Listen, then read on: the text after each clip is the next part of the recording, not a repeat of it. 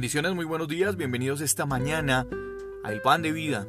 Es una mañana especial, es una semana especial, es una semana santa, como todas las semanas que el Señor nos regala durante el año. Y hoy no es la excepción. La misericordia de Dios es nueva, sigue siendo nueva porque seguimos creyendo, confiando y sabemos que tenemos el Dios que es el mismo ayer, hoy y por los siglos. Es un día especial.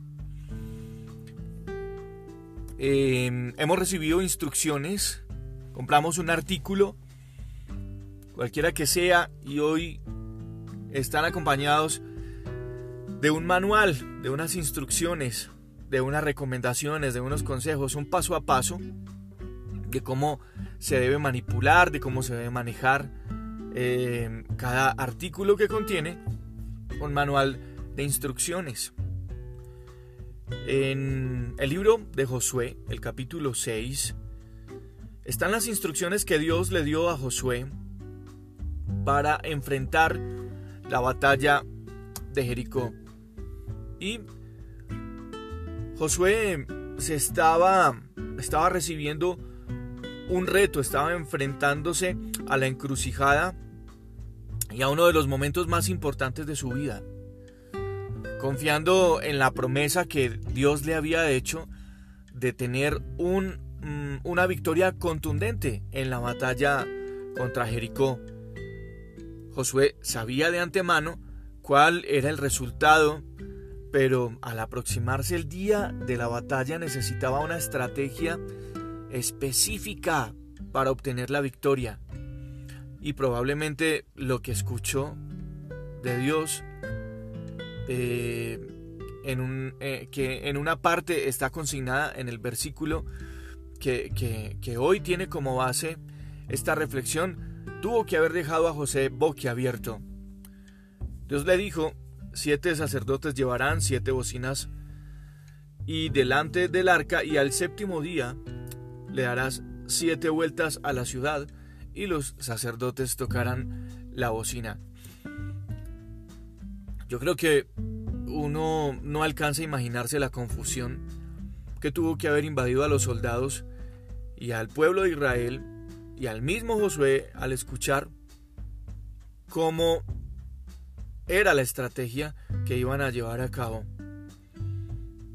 Sin embargo, en los momentos de duda como estos y como esa situación, y como los que nosotros vivimos, en esos momentos es que vale la pena recordar que la voz de Dios se tiene que sobreponer a la nuestra y a nuestras convicciones. Dios siempre nos va a mostrar el mejor camino. Siempre y cuando no olvidemos estos tres requisitos de esta reflexión esta mañana. Estos tres requisitos nos sirven, estas tres observaciones, estos tres consejos nos sirven para beneficiarnos realmente de las instrucciones que Dios nos da. Y el primero es fe para creer en su poder. Segundo, coraje y disciplina para obedecerle. Y el tercero es la paciencia para esperar la respuesta de Dios.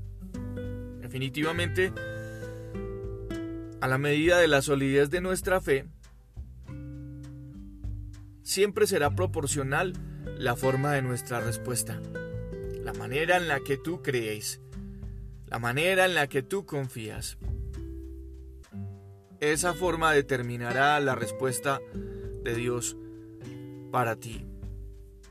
Cuando Dios nos da unas instrucciones claras a través de su palabra, a través de su espíritu, si nosotros realmente creemos en Él y en sus promesas, Vamos a seguir las instrucciones de forma precisa y completa. Esa es la única manera que, en la que nosotros podemos obtener la respuesta, la victoria de Dios, siguiendo sus instrucciones, sin dudar de lo que Él nos está diciendo. También tenemos que cultivar un espíritu de espera en el Señor. Eso también es una parte muy esencial de la obediencia.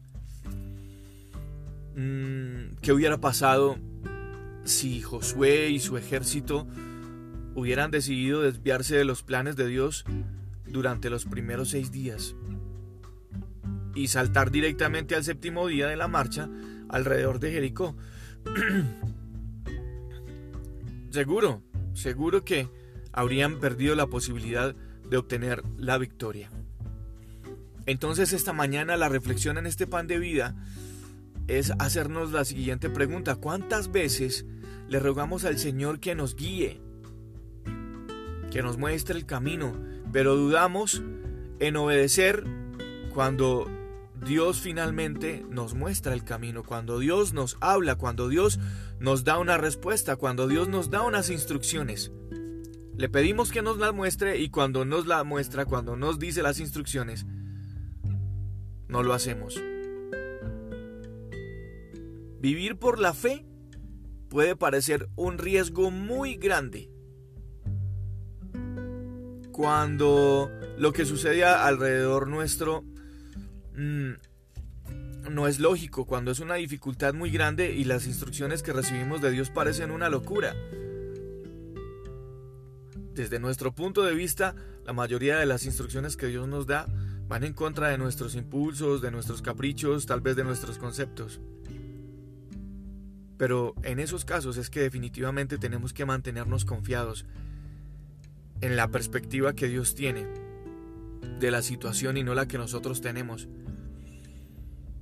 Tenemos que mantenernos confiados en el poder ilimitado, incalculable de nuestro Dios.